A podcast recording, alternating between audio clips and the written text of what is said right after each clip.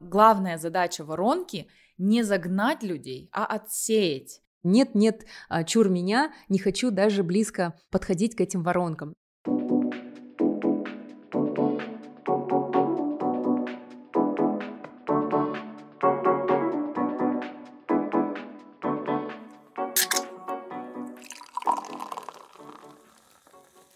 Всем привет! Это подкаст «Ответили в директ». Меня зовут Малика. Всем привет, меня зовут Марина.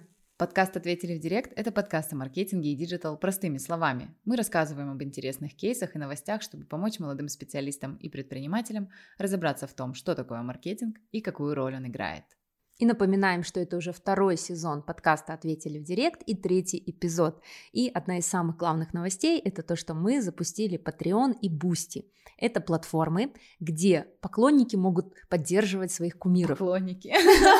Ну, так написано. Fans. Grow your database of fans.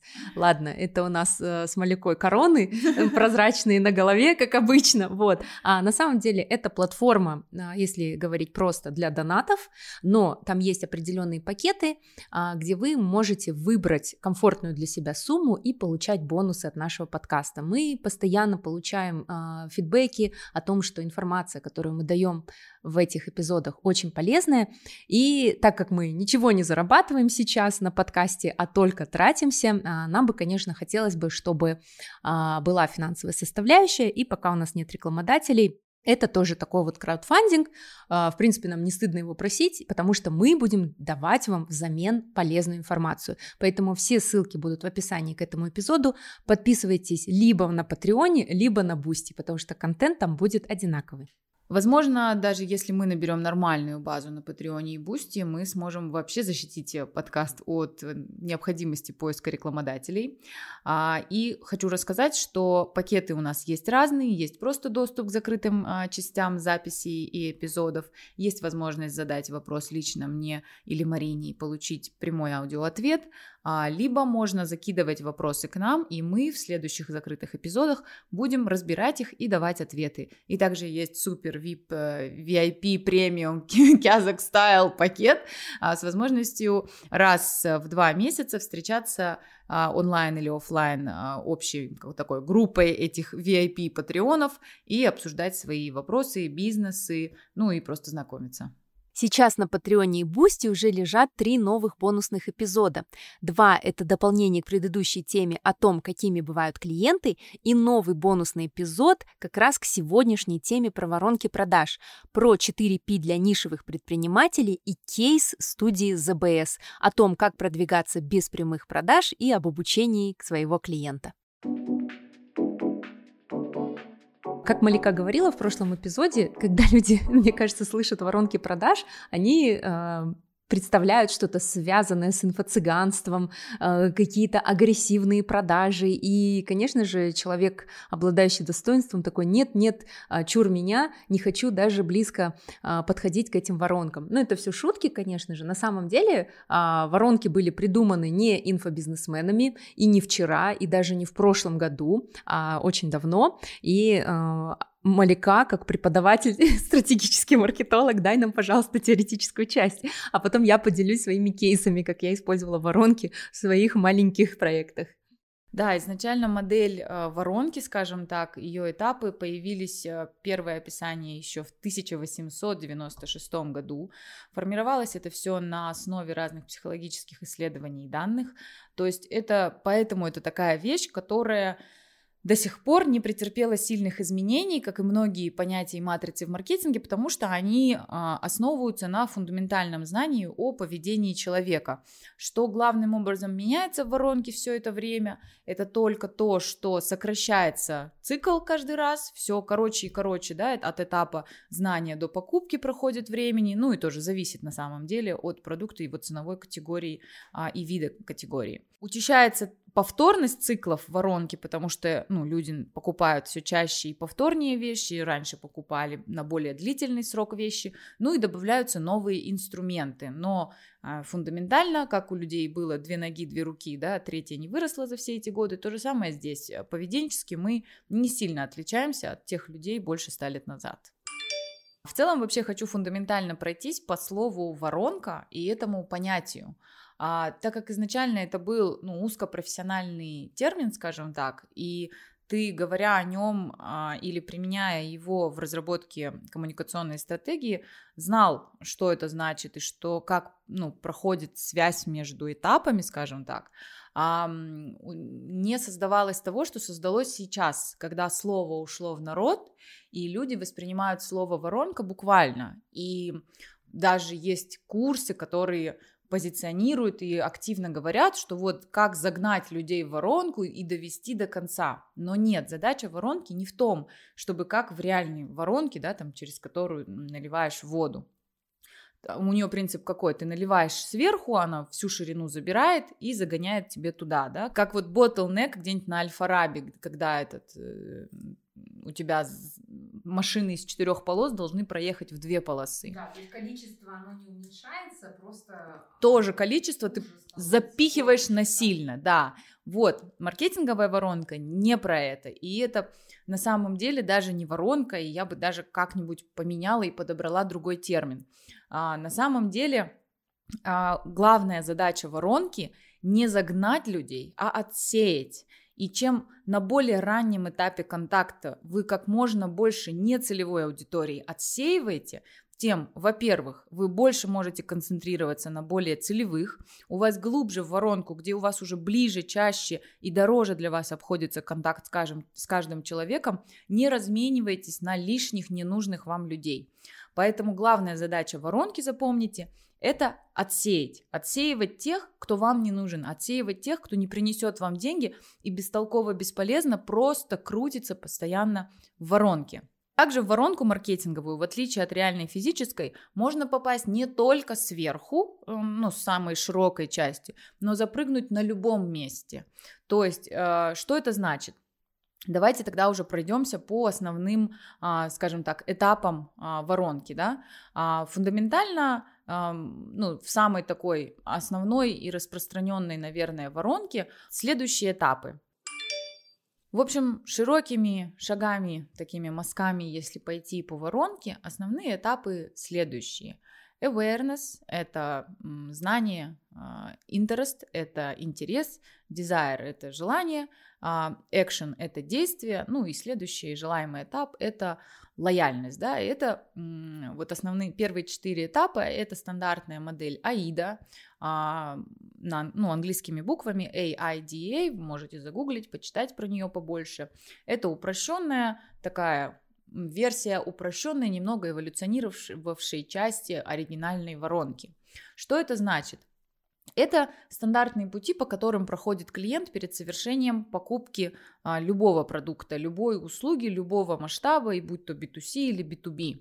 Отличаются э, инструменты, через которые он проходит, и масштабы расходов на каждом этапе, которые нужны. А, на этапе awareness человеку важно просто знать о том, что, ну, узнать, что такой бренд существует, да, что ваше предложение на рынке есть, что вы вообще существуете, а, и это причем может произойти за год до того, как вы станете ему нужны, да, допустим, те же, ну, в первую очередь на этом этапе бьются крупные, большие глобальные бренды, вот там тот же, допустим, Памперс и Хаггис, да, они постоянно инвестируют миллионы а, в свои медийные охваты, а, не только для того, чтобы их здесь и сейчас покупали, а для того, чтобы их бренды откладывались в головах там молодых 16-20-летних людей, чтобы когда, например, а, девушка какого-то там парня попадает в роддом уже, да, там, когда ему, не знаю, 25-30, и она ему говорит, купи подгузники, он слышит, купи памперсы, идет в этот и покупает там какой-нибудь премиум кейр для новорожденных. Потому что они за эти годы забились, а он сейчас в ситуации, когда ему некогда проводить исследования, узнавать, они еще там не попробовали 100 продуктов и не знают, да, вот для того, чтобы быть вот в этом top of mind е, памперсы инвестируют и хаггисы, и, ну, подобные топовые бренды в самых разных категориях, миллионы в медийку, постоянно шарашат на наружки, на ТВ и так далее. А следующий этап это интерес – а, что это значит? Это значит, когда уже человек проявляет интерес к бренду, он хочет узнать подробнее, он хочет прослушать информацию, просмотреть информацию про этот бренд, он хочет ну, там, прочитать на сайте, да, давайте, не знаю, возьмем, например, Adidas, а, когда-то презентовал новую модель а, кроссовок Climacool. Вот на первом этапе awareness он просто ну, до всех доносит максимально, да, что мы запустили новая модель. При этом уже на этом этапе он это делает не на всех, да, понятно. У него уже с предыдущих компаний собранная база, он понимает интересы там и так далее. А, далее вы смотрите эту там рекламу баннерную, и здесь у вас либо вы там по ней кликаете, допустим, да, если это вот онлайн-компания, переходите на сайт, где вы хотите подробнее прочитать про эту модель. То есть у вас есть некоторый интерес, значит, вас интересует покупка где-то в перспективе новой модели кроссовок Adidas. Либо есть другой сценарий онлайн очень частый, когда мы игнорируем баннеры, не кликаем на них, не тратим медийные бюджеты компаний, а потом сами в поиске вспоминаем и пишем Adidas там новая модель. И здесь важно, чтобы они появились, и вы про них прочитали. Да?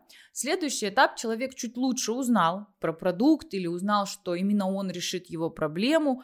Там, не знаю, допустим, у человека широкая стопа и торчит косточка рядом с большим пальцем. И вот там именно модель, в которой это учтено. У него появляется желание купить это. Здесь он начинает искать, где купить. Он ищет офлайн, онлайн предложения, да, как правило какой-то первичный, ну, не все, но многие, большинство делают какой-то первичный отсев вариантов, где что купить, а, где будет выгоднее, удобнее или ближе. Ну, у всех разный фильтр покупки, у кого быстрее доставка. И следующий этап это уже сама покупка.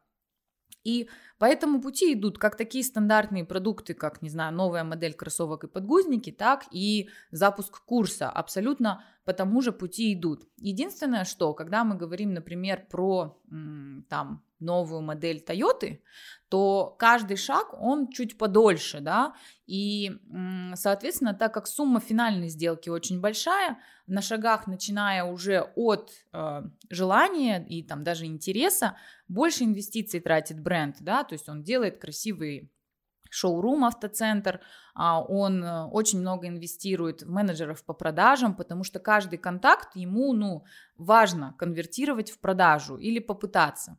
А, что также делают, э, вот, например, тот же менеджер по продажам. Вот пришли люди посмотреть новую модель Toyota Camry.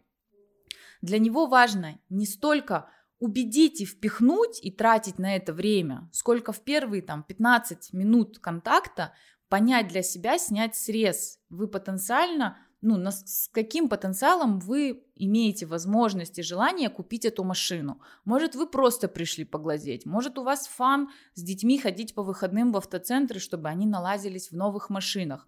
Может, вы куда-то на будущее, на перспективу. Может, вы просто блогер-обозреватель. Ему важно понять, насколько важно вас дожимать.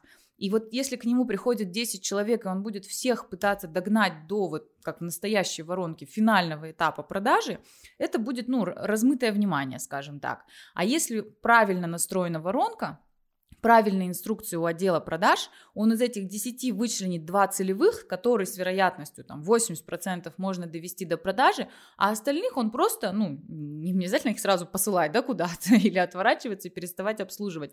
Просто он их поддержит, он понимает, что на самом деле они не сильно завернуты, а, если у него есть свободное время, их может быть можно дожать, но вот это может быть можно намного меньшая вероятность, чем у вычлененных там прямо целевых, которые вот вчера уже продали свой, не знаю, Hyundai Accent и сегодня хотят новую Toyota Camry, условно. Вот.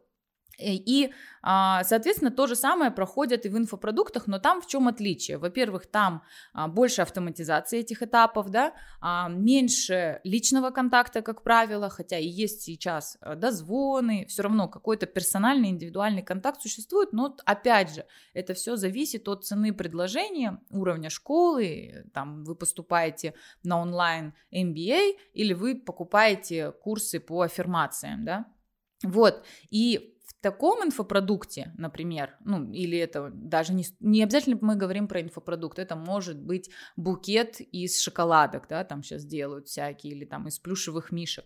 Вот, а там не обязательно проходить сложный и долго каждый этап. Во-первых, человек может сразу в одном же, а, в, одном, в одной и той же сторис пройти все этапы. Он узнает, что такое есть, и это не какой-то продукт, для которого требуется супер подтверждение, да, это там не лекарство, не вакцина, вам не обязательно знать, кто там за производитель этих букетов из шоколадок, а у вас есть интерес, например, а, он знает, что у вашей, ну, он, он алгоритм Facebook рекламы, допустим, знает, что у вашей девушки завтра день рождения, и это уже полностью, ну, как бы такие настройки можно, да, сделать, а, у вас вызывает интерес купить ей какой-то оригинальный комплимент, и вы тут же совершаете там через WhatsApp или какой-нибудь мини-лендинг покупку этого букета. То есть все те же самые этапы абсолютно прошел человек, что и в покупке машины, просто они были короче намного. Ну и залететь э, на самом деле в воронку можно на любом этапе, можно и не зная, да, например, когда я начала бегать, я вообще не знала про а, беговые бренды одежды и обуви, да, или что у каких-то брендов больше на это акцент. Для меня существовали стандартно Nike, Adidas, Under Armour и так далее. А, и уже когда я начала искать беговые кроссовки на Амазоне смотреть, а, я поняла, что очень высокий рейтинг у каких-то кроссовок с брендом Asics. Этот бренд мне, для меня ничего не значил тогда, хотя, ну, он классный, крутой, да, и все такое. И я то есть я уже с этапа интерес залетела на этот бренд, уже там сама изучила, посмотрела ревьюс и такая, блин, я хочу эти кроссовки, у них лучше отзывы, они подходят под мою поверхность там стадионную и так далее и тому подобное. Все, я их купила. То есть получается, что в данной ситуации ASICS не тратили на этап awareness лично на меня денег. Они не направляли на меня рекламу, я не попадала под их рекламные кампании, я не попадала под их какие-нибудь промо в бутиках у нас вообще, не знаю, есть ли сейчас, тогда точно не было представлен этот бренд в Казахстане. А, то есть я просто сама залетела в этап интерес. Но как? Это опять же сказались их многолетние инвестиции, а, то, что сам продукт хороший, то, что они представлены на хорошем маркетплейсе, то, что они следят там за ревью, ну, то есть как бы э, это не так, что я просто залетела на no-name бренд в интерес, да, потому что если бы это был no-name бренд, я бы также вылетела из этой воронки и прилетела там к кроссовкам каким-нибудь Adidas, опять же, да, то есть здесь важно, что э, какой вывод можно из этого сделать? Что можно скипать этап awareness, если а, у вас есть целевая аудитория, которая может быть очень глубоко заинтересована в покупке товара, то есть вот вы представляете какой-то нишевый продукт, для которого у человека может внезапно появиться в жизни спрос по разным причинам, и у вас есть вот этот, вы годами инвестируете в свой бренд, и вот эта инвестиция в бренд, она потом помогает вам сэкономить на этом этапе, потому что человек уже с этапа интерес про вас узнает,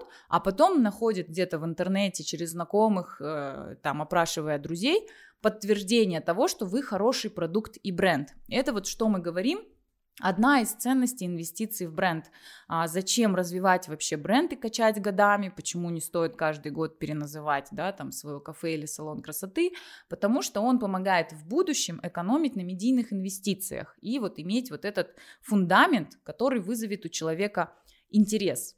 Получается, что такие бренды, как Nike и Adidas, они уже драйвят категорию, вот то, что ты говорила, то, что в ZBS аккаунте было написано, да, то что значит драйвить всю категорию, да, получается, что Nike и Adidas а, вкладывают свои бюджеты вот в этот awareness, да, в то, что нужно покупать качественную обувь или экипировку, но когда уже, вот как ты говоришь, на середине воронки залетает потенциальный покупатель, который начинает разбираться, то там уже он выбирает Asics, там New Balance или еще какие-то, да. и те компании сделали за него, то есть а, многие люди и предприниматели боятся, что мы выводим на рынок не уникальный продукт, до нас это уже кто-то сделал, я буду не первый, на рынке столько игроков, но вот тут как раз большие игроки драйвят всю категорию, а вы можете занять свою какую-то нишу, и вам наоборот хорошо, что Pampers, Xerox, да, там Nike, Adidas, они за вас делают всю эту работу. Да, это на самом деле, я вообще не помню, будет ли у нас такая тема, записывали ли мы ее, но можно сделать небольшое ответвление. А, в целом, да, вот э, если мы говорим про Nike и Adidas, можно отследить по их рекламным кампаниям, как вначале они драйвили чисто спорт на тех, кто уже занимается спортом, и лайфстайл одежду, чтобы ходить удобно в клуб, по городу и так далее, да. Но потом они сменили shift полностью на то, чтобы драйвить спортивный образ жизни, что спорт это не только для спортсменов, что вот смотри, простая девушка бегает, простой парень боксирует на улице, да, и так далее, и так далее, потому что они уперлись в потолок аудитории.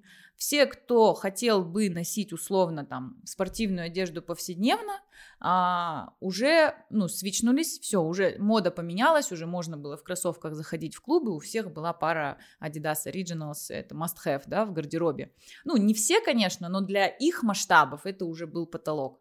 Все, кто занимаются спортом, уже знали их бренды, и более того, кто занимается спортом, уходят глубже, начинают свичиться на нишевые бренды, которые, вот у нишевых брендов всегда стратегия это отжимать у лидера рынка. У них нет бюджетов, чтобы драйвить там теннис как спорт, да, или там фигурное катание как спорт, они могут только отжимать, типа, да, тебя уже Adidas как бы завлек в эту всю тему, но, чувак, смотри, а у нас еще сменные шнурки, ну, в смысле, обычно такая фигня, да, такая, вот, и они пытаются там, или у нас какие-нибудь супер ортопед Майкла Джордана лично разрабатывал нашу модель подошвы, да, там, или а, там вот куда Under Armour, да, иногда идет, типа, а у нас Гортекс подошва, и смотри, давай к нам. Вот. А, но а, теперь им нужно было расширить количество аудиторий. А как это сделать? Это заставить больше людей потреблять спортивные товары. Как заставить больше людей потреблять спортивные товары? Заставить их поднять жопки с дивана и заниматься спортом. А, но у людей какой-то страх, да, что спорт это прямо вот спорт, это соревнование, это все такое.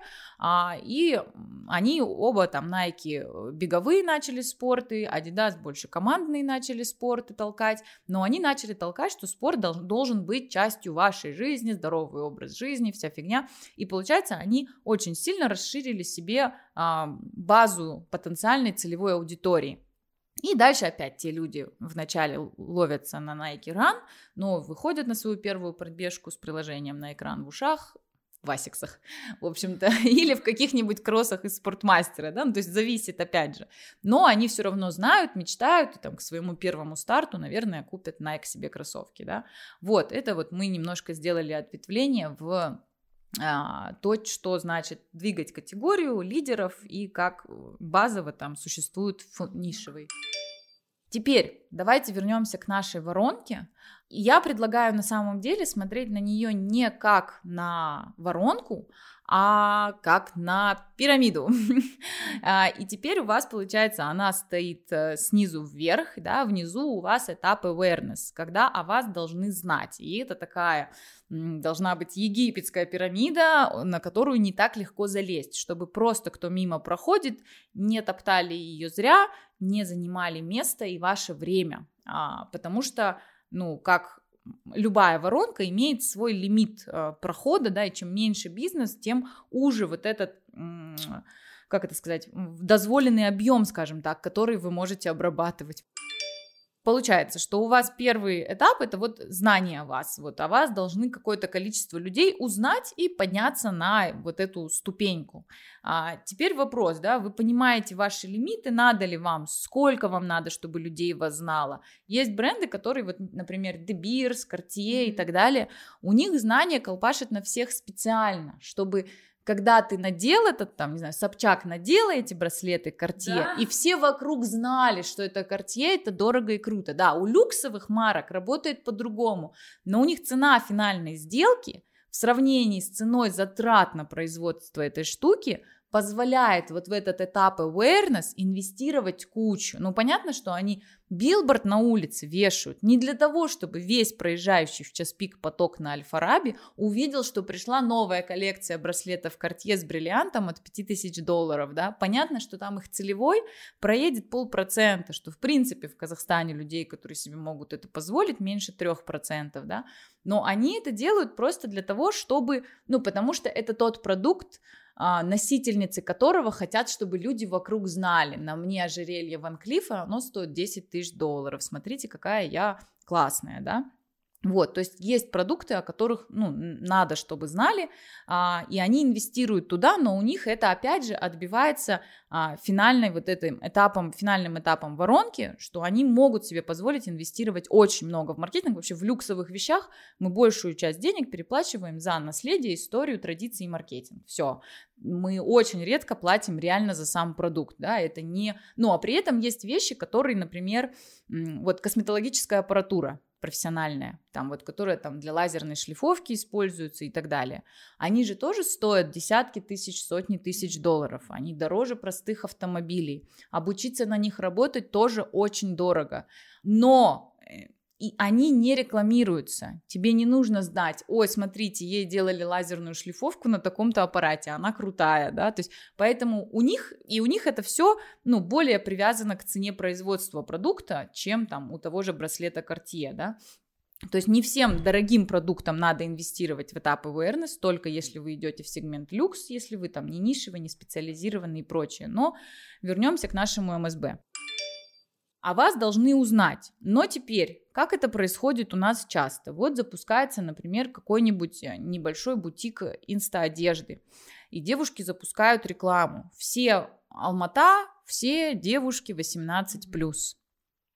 Заинтересованные в моде, вот, вот этот еще мне фильтр очень нравится, а, запускают просто через э, этот м, интерфейс Инстаграма, они эту рекламную кампанию и там у них бюджет 200 долларов, допустим. И эти 200 долларов это просто такой плевок э, с потолка на пол, который вот так вот размазывается, и вы с очень маленькой вероятностью попадаете в свою целевую вообще аудиторию, потому что, ну, ну, трудно попасть при таких настройках реально в свою целевую. Девушки открывают. Для кого-то это сильно дорого, для кого-то это оказывается сильно дешево, для кого-то это не его стиль одежды, для кого-то бутик далеко, кто-то не хочет заказывать через WhatsApp, кто-то наоборот хочет заказать через WhatsApp. Ну, то есть, в общем, кто-то хочет, чтобы цена была видна на странице, а им пишут, ответили в директ. Ну и, в общем, то есть эти деньги теряются в никуда, и потом эти люди вот пишут мне, мол, вот дайте нормального таргетолога, мой чмо. Нет, это не таргетолог чмо, это у вас нет ни маркетинговой стратегии, ни отстроенной воронки, и вы не понимаете, кого загонять на первый этап. Более того, даже если они загонят 2000 долларов на эту рекламную кампанию, а, она у них тоже размажется. Да, какое-то время она там э, покачает, неделю-две поприходят продажи, да, вот, ну, как многие, например, мне говорят, вот, я взял рекламу там у какой-нибудь блогерши крутой, и вот даешь рекламу, люди идут, перестаешь, люди не идут. Ну да, так это и работает, и это хорошо, если вообще отбивает эти маркетинговые инвестиции, назовем их, да. Так вот, вы поняли, вам нужно, чтобы вас знали именно нужные вам люди. Что это можно сделать в рамках э, МСБ? Либо вы хорошо пикселем собрали свою аудиторию, которая к вам заходила за предыдущий период, и среди них большая доля конвертировавшихся в продажи. Либо вы, у вас есть уже собранная хорошая база вашей, ваших покупателей, и вы на основании них строите а, либо вы, у вас очень хороший контент в инсте, и вы собрали там свою первичную базу и запускаете рекламу больше, ну, как бы на похожих на вашу аудиторию в инсте, потому что вы видите, что у вас высокий engagement rate, и высокий engagement rate — это не когда вы загнали на гивах 50 тысяч аудиторий, и у вас по 17 лайков под фоткой туфель, и вся страница — это просто фотки витрины, да, вот, вы поняли, кого вам нужно, чтобы ва... кто вам нужно, чтобы вас знал. Вам не нужно, чтобы вас знали все, потому что это ограничивает, ну, во-первых, загоняет ненужных людей, вот эти вот запросы, которые не превращаются в продажу, да. То есть ваша задача, чтобы с этого этапа заходило максимум целевой аудитории, который потом конвертируется в продажу. На следующем этапе вы должны вызвать интерес. То есть человек, узнавший про вас, должен заинтересоваться, что вы а, хотите, ну, что он хочет, точнее, купить ваш продукт. Ему нравится стиль этой одежды, да, там в бутике, вы рядом с ним находитесь, потому что вы настроили очень узкий геотаргетинг, да, там у вас бутик во втором Сомалии, вы настроили всю рекламу на второй и первый Сомал, допустим, все, вам не нужны вот эти все. Вот, и теперь нужно вызвать интерес, как у вас эко-ткани, у вас не мнущиеся ткани, у вас дышащие удобные ткани, у вас супер компактная одежда, у вас супер модная, у вас то, что сейчас в стрит-стайлах, но стоит в разы дешевле. Ну, то есть вы чем-то должны их заинтересовать из своей продукции. И опять же, да, вот эти одинаковые страницы одежды ничем не заинтересуют, и потом ты даже если что-то потом вспомнил, я вон там, кажется, видела классную накидку, ты даже не можешь вспомнить ни название, не открывая страницу, понять, они это были или нет, потому что все стали плейновые, одинаковые, ни у кого никакого УТП нет. И на следующий этап, desire, да, уже человек сам себя приводит, когда у него появилось желание купить. А, а, вот еще к интересу, подождите, давайте вернемся. Если человек все-таки запомнил ваше название и, допустим, контактировал с вами не в Инстаграме, он хочет найти вас в Гугле, например, он увидел в Фейсбуке веб-интерфейсе рекламу, да, Теперь он хочет вас найти. Теперь нужно, чтобы, во-первых, название было, которое можно найти, во-вторых, ваша, там, скажем так, SEO-оптимизация, как страниц Facebook и Instagram – так и где-то в поиске. Это может быть у вас выходит OLX Satu профили, может быть у вас свой лендинг есть, да, может быть вы просто хорошо запомнили инсту и Facebook, и она по поиску выйдет. Но очень важно, чтобы, нет, и тугис, чтобы когда человек вас ищет, он вас нашел, Потому что это все, он уже делает сам шаг навстречу вашему бренду. Не надо делать два шага назад от него. Будьте доступны, потому что очень большая ошибка многих предпринимательниц, как минимум на моем опыте, что они запускают рекламу, там у блогера или где-то. То есть аудитория про них узнает, и у аудитории появляется интерес, но в свое время ты не успел кликнуть, да, вот как у меня было, например, с мясом бигбата едка, про который Алишер год, по-моему, рассказывает. Я игнорила, игнорила, и тут хочу найти. И, но я запомнила название, Алишер его очень хорошо мне вбил в подсознание, и я сразу в инсте нахожу этот аккаунт. При этом есть много примеров, когда блогеры какие-нибудь очередной люкс-спа премиум салон рекламируют, и ты начинаешь искать, и это невозможно найти. То есть, да, либо там ты находишь, потому что ты видел, что он там на вилле, все, ну, для тебя хоть как-то сужается радиус поисков. Но не усложняйте людям поиски. Имейте нормальное название и нормальный вот этот лайн пояснение под названием, да. А, например, вот я знаю, что у меня не все запоминают Википедия, но когда кто-то кому-то говорит, говорят благиня маркетинга, то, что у меня написано, да, и люди меня находят по вот этому словосочетанию, не зная мой ник, имя и фамилию, и это прикольный инсайт такой, да, то есть вот у вас должно быть как-то, э, вы должны отбиться, чтобы люди не просто там писали салон красоты, да, а это вот какое-то личное самоописание бизнеса. Да, здесь уже мы можем начать говорить и про УТП, и про брендинг, и вообще я обожаю вот эту вот упаковку. И то же самое, например, когда вот я запустила свой первый подкаст «Морское время», и когда э, я уже нашла окончательно, утвердила вот это название «Морское время», все вокруг выстроилось. То есть я действовала не просто на то, чтобы вот эти два слова, да, а на все органы чувств, то есть цвет, ага, значит, обложка должна быть морского цвета, значит, я должна носить оттенки голубого, появляться публично в онлайне или в офлайне в голубом, чтобы была такая ассоциация. А, значит, а, я ввела хэштег «морское время», я начала активно использовать это название, что вот, выделяйте морское время на себя, там сторис, ой, у меня появилось морское время на себя, я почитала книжку, а, смайлики, эмодзи, а, голубое сердце, волны, а, также на слух, то есть в самом подкасте есть звук волны для того, чтобы вы тоже и реально это подействовало, потому что там нейромаркетинг и все такое, то есть не просто просто вот морское время и все, да, и как бы и все забыли. А как там назывался ее подкаст «Время морей» или как, да, как бы вот это слово, для того, чтобы это словосочетание утвердилось, чтобы его в поиске забивали и не забывали, для этого вот воздействовало на все эти чувства. И я тоже всегда об этом говорю, ну, про нейминг, не просто нейминг, но чтобы вы создали вообще бренд вокруг своего имени и э, все цветовые макеты, цветовая гамма, а, то, как вы ходите, в чем вы ходите, ходите и вообще полностью вид вашей странички, а, все вот должно дышать этим. И вот сейчас мы говорили про одежду, и на самом деле, да, вот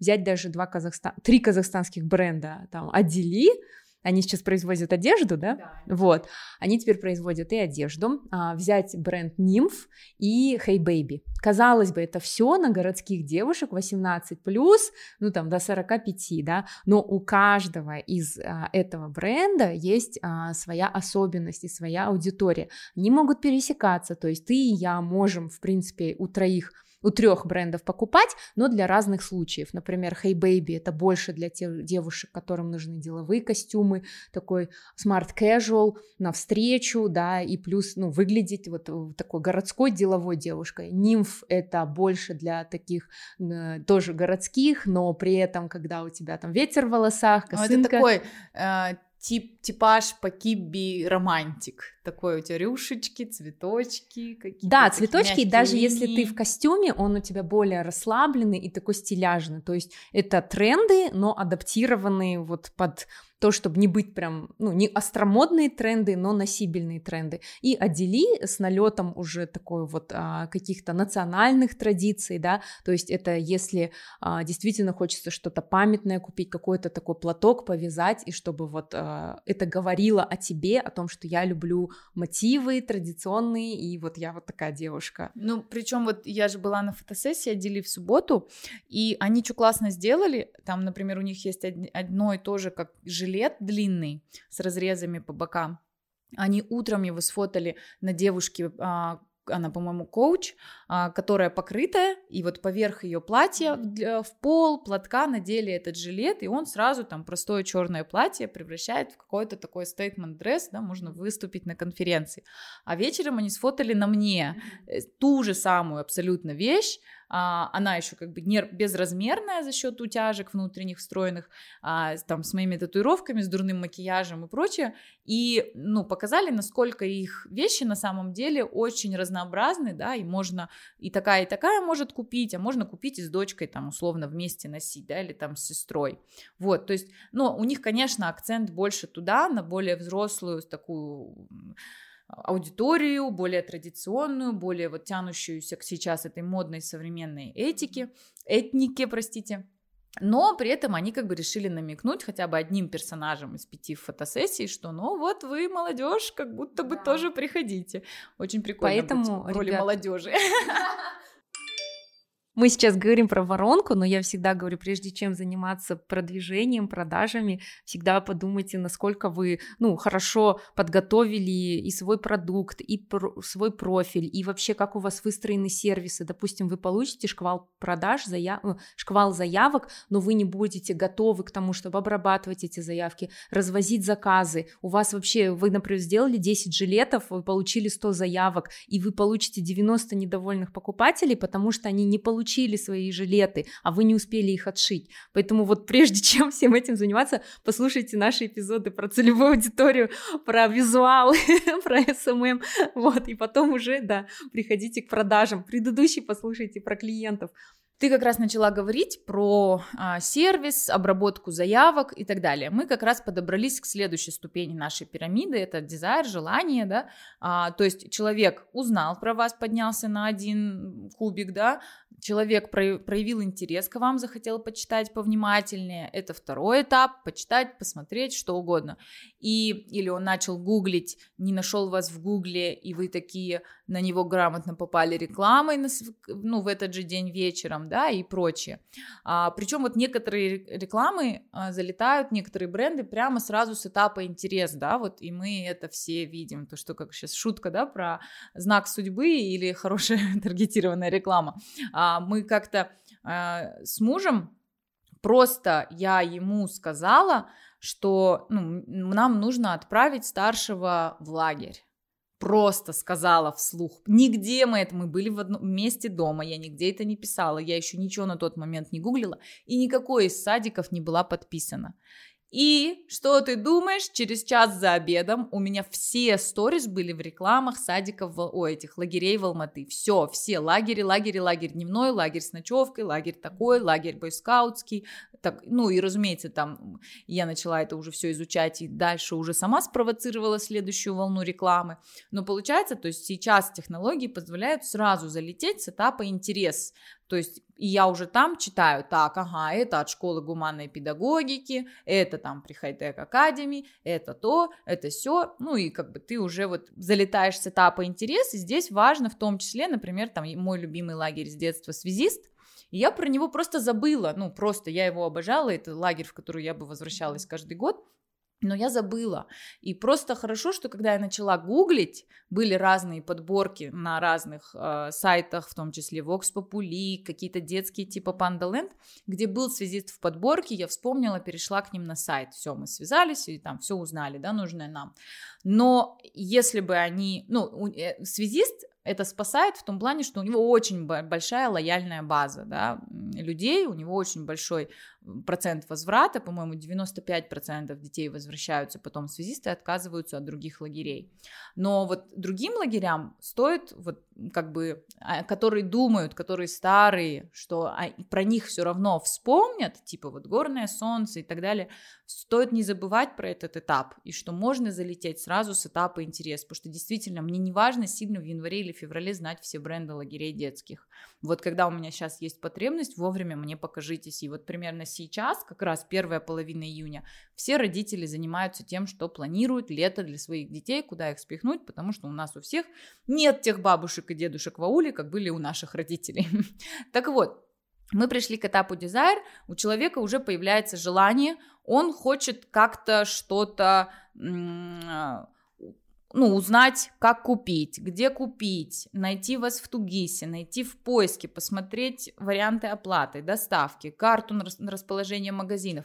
И здесь очень важно, чтобы он легко вас находил, чтобы вы были везде, где он будет вас искать, потому что нет ничего глупее, чем инвестировать в первые этапы в воронке и проигнорировать полностью вот эту. Кто будет отвечать на заявки? Знаете, больше всего меня расстраивает, наверное, с позиции там развития МСБ в стране, когда вот меня что-то заинтересовало, я звоню в какой-нибудь там вот тот же детский садик, который сделал на лето лагерь, да, и мне там отвечают, да, я думаю, серьезно, чувак, вы сделали лендинг как офигенный конвертирующий, вы запустили рекламу в Фейсбуке, в Инсте, вы сидите в поиске, в поисковой рекламе Always On, и вы не смогли посадить человека на телефон, который скажет, здравствуйте, я же собираюсь к вам отправлять ребенка, мне важен уровень воспитания людей на том конце провода, которые научат тоже моего ребенка там каким-то новым манерам в общении, коммуникационным навыкам, а вы не можете со мной поздороваться, и ты говоришь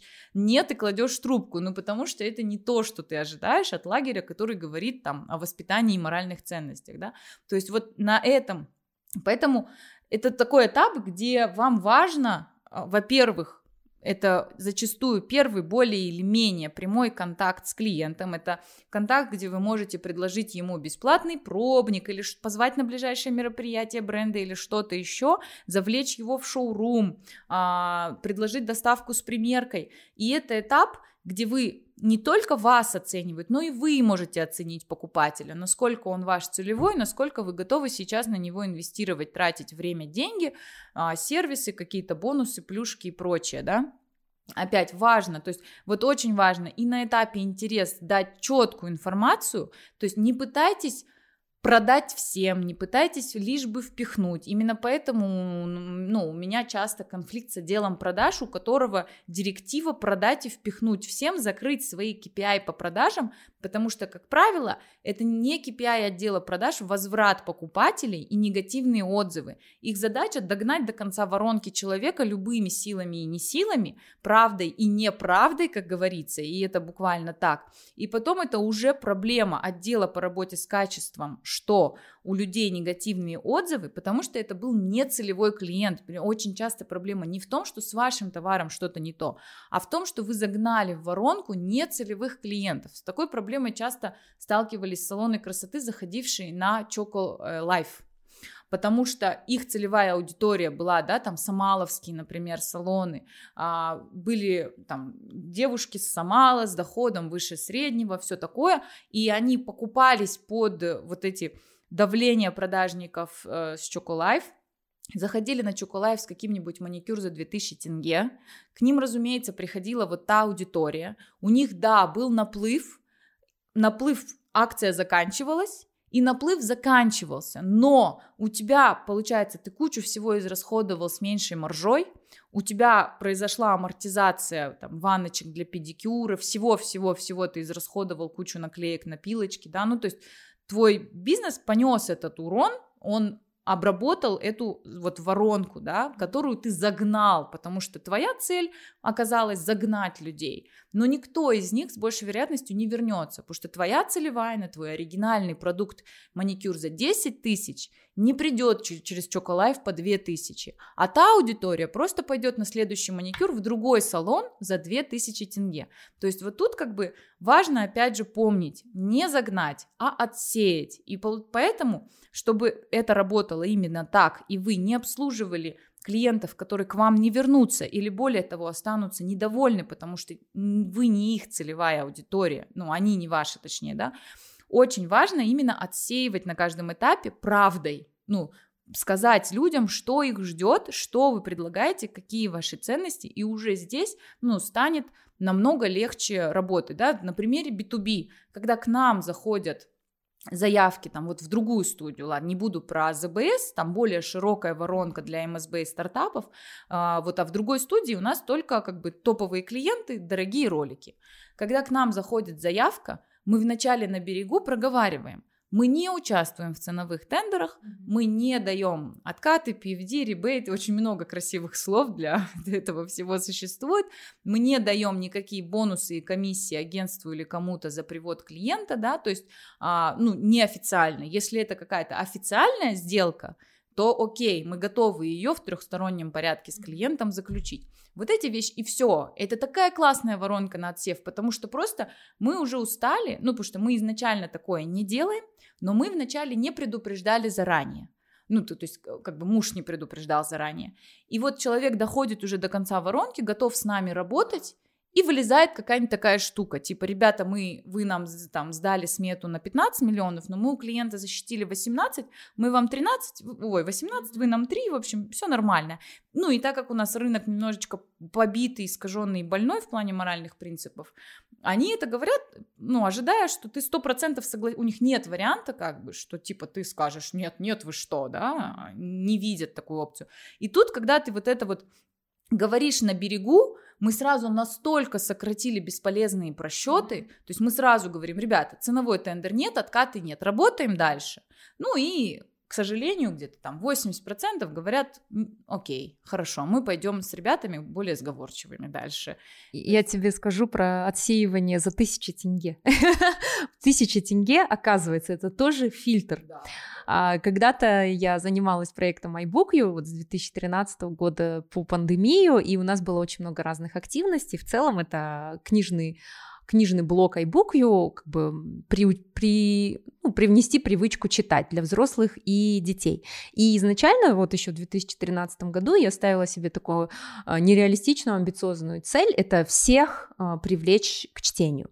Потом, конечно же, я поняла, что мне нужно фокусироваться именно на своей аудитории, то есть это те, которые хотят читать. Это не mm-hmm. так, что я должна по улицам ходить и книги всучивать, и таким образом миссия как бы проекта будет выполнена. И вот, и мы делали вначале очень много бесплатных бесплатных мероприятий, книгообмены, книжные клубы, и потом, а, вот и книжный клуб, а у нас был, была э, как бы регистрационный фи был 1000 тенге, то есть ты платишь и все, и ты вступаешь, и казалось бы, ну это просто условно, это такой, такая маленькая-маленькая входная плата, но она конкретно отсеивала всех дармоедов и все, всю не нашу аудиторию. Были люди, которые писали, как вам не стыдно брать тысячи тенге за вход в книжный клуб вы наживаетесь. Мы такие, да, конечно, мы яхты, особняки уже построили на эти тысячи тенге. Вот, и то есть вот такой отсев, вот, он действительно очень важен. И что вот не ваша аудитория, нужно ее вот таким образом отсеивать своими правилами, своей какой-то вот ценой, пусть даже она не такая высокая там, да, но это все равно работает.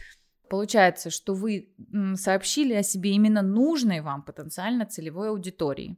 Из них, когда они проявили интерес, сообщив нужную информацию через, ну, по-разному, на сайте, в блоге, блоговые записи на сайте, какие-то обучающие видео на ютубе от бренда, что угодно, прямые эфиры, а, человеку донесли чуть больше информации, чтобы он сделал вывод, то ли вы именно, что ему нужно или нет.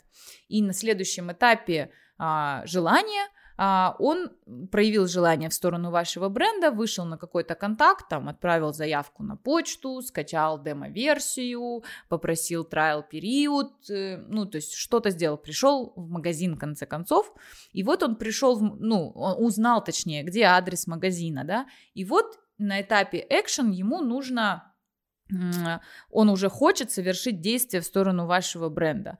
А, купить подписку, прийти купить, ну что угодно. И здесь важно, чтобы это все работало. То есть условно это вот на, на примере даже вот мы запустили Patreon и Boosty, да, вот есть аудитория, которая узнала про наш э, подкаст. При этом наша целевая не все, да, молодые предприниматели, там, и не молодые, а именно те, кто, во-первых, осознает, что им нужны эти знания, во-вторых, который адекватно открыт новым знаниям, а, который там с какими-то взглядами и ценностями, которые транслируем мы, совпадает, да, а, явно не те ребята, которые Меломан заставили убрать ЛГБТ-контент, вот, ну, то есть мы понимаем с Мариной, что наша целевая далеко не все, и это окей, да, а, вот, и далее у вас есть интерес к нашему подкасту, а, вы его слушаете, вот мы рассказываем, что в Патреоне и Бусти а, у нас будут закрытые новые эпизоды, возможность задать нам вопросы. Вы такие, хм,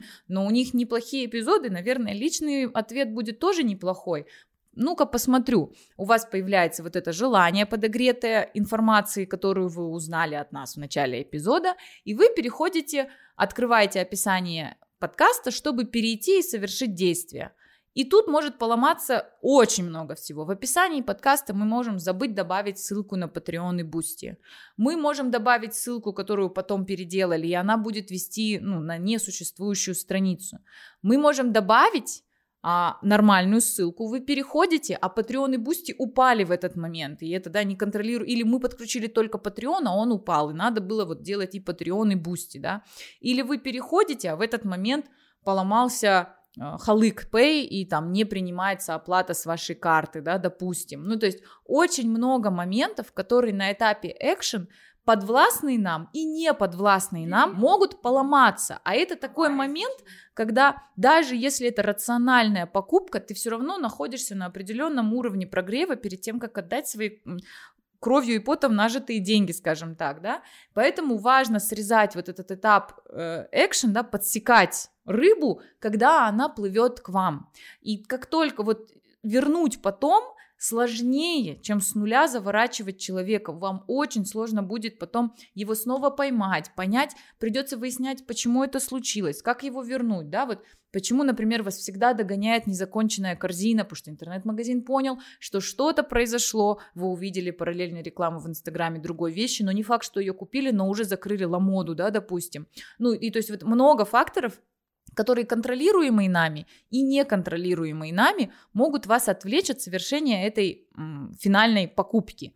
А, поэтому то, что контролируемо вами, надо максимально подчинить. Вот с нашей стороны, то, что я говорю, это после выпуска эпизода обязательно добавить ссылки, проверить, что они работают, что они ведут туда, что мы там правильно настроили варианты тарифов, пакетов.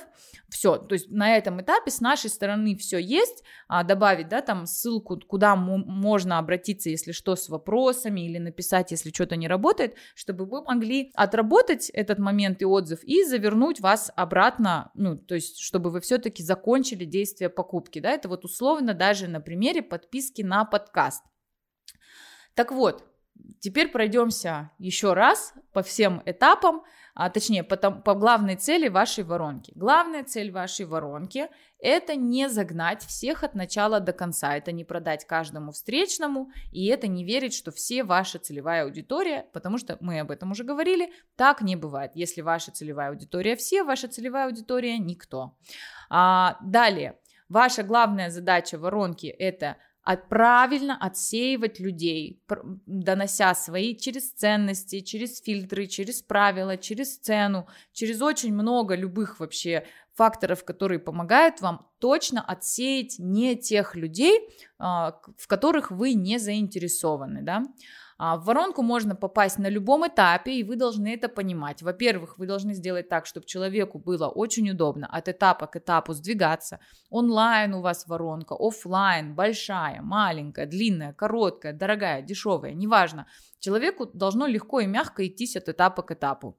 И нужно следить, чтобы если на любом этапе человек залетел, он это мог сделать. Он мог сразу попасть как на страницу покупки, так и на страницу более подробной информации, и это все его ввело дальше с любого этапа, и он не терял часть информации, да, не было так, что какую-то информацию, все, или на том этапе ты получил в рекламе в Таргете, да, там какое-то промо-предложение, а на сайте тебе его больше не дают, то есть, ну, если это не отдельная специальная промо-компания, и вы на это и рассчитываете. Вот, ну и вылететь из воронки можно на любом этапе. Не думайте, что человек, если вы его на этапе awareness оценили как нужного вам и целевого, что он обязательно 100% дойдет до конца воронки. Нет, это совсем не так. Он может вылететь в любой момент, вокруг куча альтернатив. Более того, если он заинтересовался вами, уже ваши конкуренты по фильтрам, настройкам знают, ну, алгоритмы знают, что он заинтересовался этой категорией, и алгоритмам выгодно показать как можно больше рекламы ваших конкурентов, потому что это то, на чем они заработают на всех этих кликах. И человек такое существо, которое всегда подвержено выбору, и даже в момент, не знаю, протягивания денег может их назад оттянуть и уйти к кому-то другому на буквально вот выгоду в размере тысячи тенге, да, то есть поэтому следите за тем, чтобы люди на любом этапе могли залететь, и за тем, чтобы им было сложно вылететь на каждом этапе. Ну, а делать это можно честностью, правдой, любовью к своей аудитории, пониманием своих ценностей пониманием, что вы предлагаете и почему аудитории вы реально нужны, а не впариваете. Ну, то есть и здесь вот важно иметь четкую грань между продаванием и маркетированием продукта, потому что когда мы говорим про маркетинг, мы говорим про то, что человек к вам приходит сам, а, вы даете ему сигналы навстречу, вы маякуете ему, но шаг к вам делает он сам. Продажи это когда человек делает от вас 5 шагов, а вы его догоняете, да, то есть и а, что здесь важно, что да, продажи могут закрыть в, корот, в коротком метре все ваши KPI, но от них будет больше негатива, негативных отзывов, вероятно, а, с большей вероятностью, и они с меньшей вероятностью вернутся на повторные покупки. А одна из главных задач правильного маркетинга товара, продукта или услуги – это продать, продать целевому с наименьшими негативными отзывами, отработать негатив и заворачивать человека в воронку до бесконечности, пока он является вашей целевой аудиторией. Потому что продавать повторно вам дешевле, чем каждый раз гонять человека по этой воронке. Мы про это уже говорили в прошлом выпуске про лояльную аудиторию, что да, на них у вас должен быть огромный упор. Но если у вас бизнес, который созидательный, который с ценностями, который создает ценность для аудитории. А если это, конечно, такое разовое, купил, накрутил 5000 тенге к товару из Китая и перепродал, то это другой подход, но там и не существует маркетинга. Это просто посредничество и продажи это бизнес без маркетинга, ну, такой продукт. Такое бывает, такое пока будет некоторое время, но все больше и больше идет на спад. Ну, потому что, в принципе, любой бизнес это купить и продать дороже, но вопрос того, какой объем ценности ты добавил к тому, что ты перепродаешь, да, ты купил муку, воду, яйца, превратил это в торты и продаешь, или ты закупил ручки с обезьянкой на кончике в Китае и перепродал ручки с обезьянкой на кончике в Китае, то есть э, просто накрутив цену.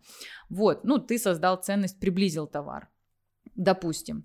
Вот, это, в общем-то, основное, что мы можем сказать про воронку фундаментально и про на том, там, наверное, уровне, на котором это понятно будет и МСБ, и молодым специалистам, не уходя вглубь и в детали, чтобы вы просто понимали, что, да, воронка бывает там e-mail, маркетинг воронка, такая воронка, инструментов в ней можно использовать много, воронку можно автоматизировать, но это уже детали, в которые надо углубляться после того, как вы фундаментально простроите основную воронку вашего продукта.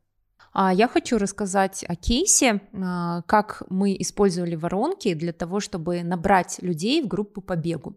А, я работала в спортивной школе I Love Supersport, и каждый месяц мы набирали группы по бегу для начинающих. То есть у нас уже был готовый продукт, и у нас было несколько уровней продукта. Мы понимали, что нам очень важно также не просто привлекать новых клиентов, но и удерживать их, и чтобы они оставались с нами. Поэтому каждый месяц запускались группы по бегу для начинающих. А, программа длилась месяц, 4 а, недели, и каждый месяц мы устраивали презентации. Это было еще в допандемийные времена, то есть в своем офисе а, я презентовала программу по бегу, и, естественно, я рассказывала не только о том, чтобы вы купили, а доносила ценности. Мы вообще весь вот этот бизнес любительского спорта, он, конечно же, строится на ценностях. Мы продаем тебе не бег, а продаем тебе нового тебя, каким ты станешь, когда ты займешься бегом. И при этом у нас было несколько целевых аудиторий. Там от начинающих, которые хотели вообще что-то поменять в своей жизни, до каких-то продолжающих, которые уже хотели минуты, секунды, да, а, сбавлять, а, убирать со своего личника и уже были нацелены на какие-то спортивные результаты. Кому-то было интересно просто быть в комьюнити и просто собираться на тренировки, тренироваться, болтать, принадлежать комьюнити, ходить в воры, пить чай, там, завтракать после пробежки и все такое. Ну так вот, а как мы набирали а, людей в группу по бегу для начинающих. Нам нужно было набрать около 15 человек в группу. То есть мы не могли набрать там, допустим, разом 100 или 200, да, или там один человек. Если один человек, мы не отбиваем там свои издержки. Если 100, то мы не найдем просто столько тренеров, столько стадионов. Поэтому примерно 15 человек комфортно для одного тренера для занятий в одной группе. А, вот, мы запускали рекламу, то есть это был баннер. Естественно, на баннере были румяные, улыбающиеся, здоровые, красивые бегущие люди, повернутые лицом а, в камеру, не со спины, а, не угрюмые, не какие-то стоковые фотографии, то есть это должны быть действительно настоящие люди, которые пользуются вашим а, продуктом. А, на баннере был призыв «Бесплатный мастер-класс по бегу», и текст поста был составлен согласно АИДа. И дальше вы попадали в форму для сбора лидов, то есть вы кликаете на этот баннер, переходите, оставляете свой телефон и а, свое имя, причем сейчас есть автозаполнение, и ваши данные заполняются автоматически. А, форма для сбора лидов не была слишком сложной, потому что если человеку нужно заполнить целый целый опросник, он, конечно же, у него нет на это времени, он просто бросит и закроет эту формочку. Вот. А все эти лиды собирались в... А, кстати, что такое лиды, да? Лид — это потенциальный клиент, тем или иным образом отреагировавший на маркетинговую коммуникацию. То есть сбор вот этих лидов — это все люди, которые отреагировали на наш баннер и совершили какое-то действие, оставили заявку для того, чтобы мы с ними связались. А, когда вы вот так собираете лиды, вам важно сразу сразу обзванивать этих людей, потому что если пройдет три дня, человек уже забудет. Для него это было импульсивное действие, он кликнул, он даже может не запомнить название вашей компании. Он просто оставил заявку и все. В идеале через 15 минут нужно перезванивать, так вот, мы обзванивали лиды, приглашали на презентацию, допустим, а, я не помню сейчас цифры, и причем это старые цифры, возможно, сейчас совсем другие затраты на таргет, но, допустим, мы тратили на вот это объявление 50 долларов, и крутилось оно, допустим, два дня. Вот, мы собрали, к примеру, 100 заявок, а, менеджер по продажам обзвонил 100 заявок, 60 подтвердили присутствие, 40 сказали нет в следующий раз или какой-то процент, до которых не дозвонились. Перед презентацией еще раз обзваниваем всех этих людей, еще раз напоминаем, приходит на презентацию 30 человек, то есть ровно половина из тех, кто подтвердил присутствие. Всегда у людей находятся какие-то дела, они говорят, ой, в следующий раз, ой, не могу или не берут трубку. Вот, на самой презентации, естественно, а, я рассказывала про ценности, про то, каким ты станешь, показывала реальные примеры и вообще рассказывала то, как построена наша система, и даже мы показывали какие-то упражнения для того, чтобы люди увидели, что это не так сложно. И тут очень важно на этом этапе не отпугнуть эту свою аудиторию, то есть не, не показать им, что это так сложно, и они испугаются и убегут, скажут, да нафиг мне этот бег нужен, я думал, я буду в удовольствии, а у вас тут такие страшные тренировки. Вот, то же самое касается, это могла быть не презентация, а пробная тренировка. На пробной тренировке тренеры всегда должны и чуть-чуть дать нагрузки, чтобы человек попыхтел, чтобы он не сказал, ой, это слишком легко, и также не перегрузить человека, чтобы он не уполз со стадиона, да, вообще никакой. Мне кажется, это ошибка как раз первых пробных тренировок на кроссфите обычно, судя по всем знакомым, которые ходили. Да, да, но есть процент, которым это нравится, вот, но это маленький процент.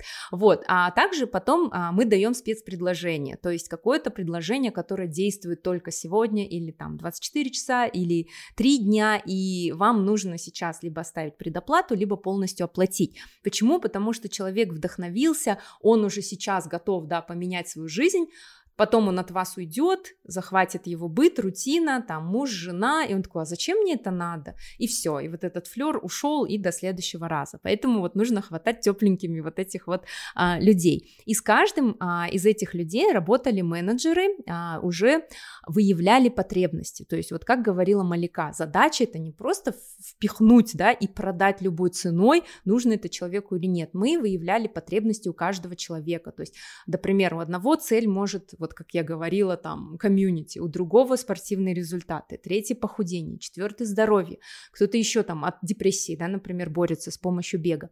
Выявляем потребности и потом уже рассказываем. И тут боремся с возражениями. Тут, конечно же, будет хорошо, но это уже целая система, когда у менеджеров по продажам должны быть скрипты, что при слове «нет» они не говорили «а, ну ладно, хорошо, до свидания». То есть все, что до слова «нет», это презентация, все, что после слова «нет», это уже продажа. Как было было в «Игре престолов», мой отец говорил, что все, что до слова нет, это bullshit.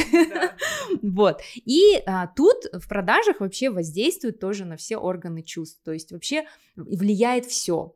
То, как, э, смог ли человек найти вообще ваше помещение, ваш магазин, да, ваш офис, встретили ли его, какая там обстановка, музыка, запах, температура, как долго длится презентация. Мы, например, прям, я э, когда видела, что презентация длилась очень долго, и люди просто уходили, потому что это был вечер, начинали им звонить, и они такие, да-да-да, мне пора домой. Они просто не доходили до а, этапа продаж, потому что им нужно было ехать домой в 10 вечера. Вот, мы сокращали эту презентацию, а, мы там предлагали напитки, воду, чай, кофе, в общем, создавали комфортные условия, и потом давали, обязательно дайте потрогать свой продукт, если у вас прям контакт с человеком, да, то есть посмотрите, вот у вас такой стартовый пакет, вот такая вот майка, которая вам прослужит очень долго, долго. Вот, и потом уже тоже уже техники продаж, сейчас не буду все раскрывать, да, каким образом уже заворачивать человека на покупку, а, подписывать с ним договор. Вот, теперь из нашей воронки, давайте вспомним, у нас было 100 заявок, 100 лидов, 60 подтвердили присутствие, 30 человек пришли, допустим, записалось уже 5 человек, оплатили полную стоимость, трое оставили небольшую предоплату, и двое еще сомневаются, сказали, что придут на пробную тренировку, то есть их мы еще на пробной тренировке докрутим на продажу. В итоге мы собрали группу из 10 человек, затратив 50 долларов. То есть для нас это очень хорошо, потому что мы заработали намного больше. Вот, и там уже нужно будет а, сделать аналитику, посчитать ваши расходы. Если, допустим, вы потратили там 1000 долларов, да, на, на вот эту воронку, а заработали там 500, то это как бы не очень выгодно вам пускать такую рекламу. Вот, и, в общем, собрали 10 человек, еще 5 добрали благодаря постам там в Инстаграме, кто-то кого-то привел, а, еще что-то, началась программа, еще пришли пришли пятеро. То есть мы собрали 15. Если в следующем месяце мы захотим собрать две группы, и нам нужно будет 30 человек, тогда уже нам нужно увеличивать не 100, человек, не 100 лидов, допустим, а 200 лидов. И с каждым разом это меняется влияет все, ваше объявление, тот текст, который вы написали, визуал, который работает. Иногда самый красивый визуал может не работать вообще, может работать какая-то любительская фотка, например, вашего реального там какого-нибудь ученика. Вот, то есть тут постоянное вот тестирование гипотез, и дальше все не заканчивается, то есть закончилась программа месячная по бегу, ваша задача это продлить вот этот цикл а, клиента, как LTV, да, lifetime value, чтобы человек у вас остался, то есть там вы уже на середине этапа тоже выявляете потребности, что важно человеку, распределяете в дальнейшие группы, следите, чтобы ему было комфортно и чтобы он у вас остался. Именно поэтому, например, у нас были в начале по плаванию группы только для начинающих, и все, потом они выпускались в никуда и они уходили в другие бассейны. И поэтому мы создали уже группу для продолжающих, чтобы они продолжали там полгода, год, два года заниматься. Потому что когда ты первый затащил его на какой-то спорт, вот в группу для начинающих, он пока первый месяц у тебя занимается, он уже становится чуть образованнее в теме, он начинает слышать чьи-то там разговоры знакомых про другие бассейны, видеть в инсте других э, тренеров рекламу, потому что он уже в теме. И, короче, да, все пытаются отжать у тебя человека, которого затянули в секту. А я вот хотела сказать, что а, вот там, где мы говорим про проблемы на каждом этапе воронки, работы с людьми или что что-то не предусмотрено и не работает, это, как правило, потому, что люди начинают запускать рекламу мало того, что до того, как отстроили воронку, но до того, как вообще подумали о своих 4P. Сегодня, я думаю, мы дали вам а, довольно много и подробной информации о том, что такое воронка продаж и что это намного сложнее, чем просто там а, запустить э, рекламу и попытаться продать э, всем, да, агрессивно. А, мы не рассказали про лид-магнит, мы Будем отдельно, мы? нет, мы да. в следующем эпизоде отдельно пройдемся вообще по понятиям да. лидогенерация, да. лид, лид-магнит, потому что опять тоже очень сильно те, кто там занимаются инфопродуктами, эти термины пережали на себя, и для многих людей кажется, что это вот только для такого, но на самом деле, опять же, это фундаментально применимо и в офлайне, и по-всякому, и существует уже очень много лет, вот, и мы пройдемся, как вы это можете применять в разных категориях э, бизнесов, в, как онлайновых, онлайновых, так и офлайновых. Вот, и что это вообще за понятия и почему их стоит знать всем, кто так или иначе пытается продвигать свой продукт. На этом наш третий эпизод подошел к концу. Спасибо большое, что дослушали. Напоминаю, что у нас есть теперь Patreon и Boosty, и вы можете стать спонсором нашего подкаста. А у нас есть разные тарифы, как с консультацией, так и просто с прослушиванием эпизодов, а, которые являются закрытыми и которых не будет в бесплатном доступе, потому что там чуть больше полезной информации, которую, за которую мы думаем, мы заработали и заслужили чуть-чуть денег хотя бы на самоокупаемость нашего подкаста. Всем спасибо большое. Пока-пока. Всем пока.